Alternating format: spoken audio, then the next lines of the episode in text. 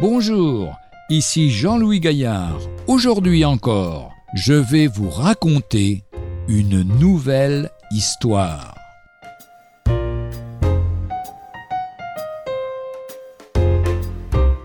Les dernières paroles de l'évangéliste Moody. Non, ce n'est pas un rêve, c'est merveilleux, c'est admirable. Si c'est la mort, elle est belle. Ici, pas de sombre vallée. Dieu m'appelle, je dois aller.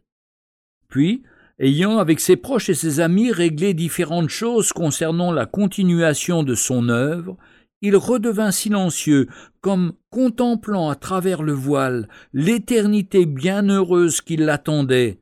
Soudain, il s'écria encore. Ce jour est un jour de triomphe et de couronnement, je l'attendais depuis de longues années. Une heure plus tard, il s'endormit sans combat dans la paix de son Dieu.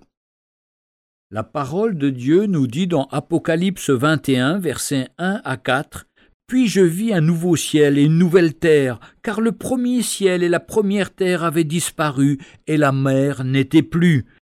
Et je vis descendre du ciel d'auprès de Dieu la ville sainte, la nouvelle Jérusalem, préparée comme une épouse qui s'est parée pour son époux.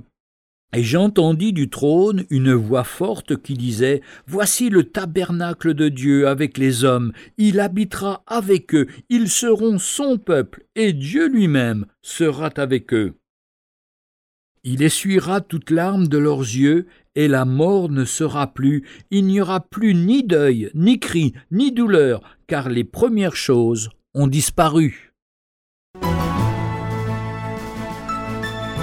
Retrouvez un jour une histoire sur www.365histoire.com.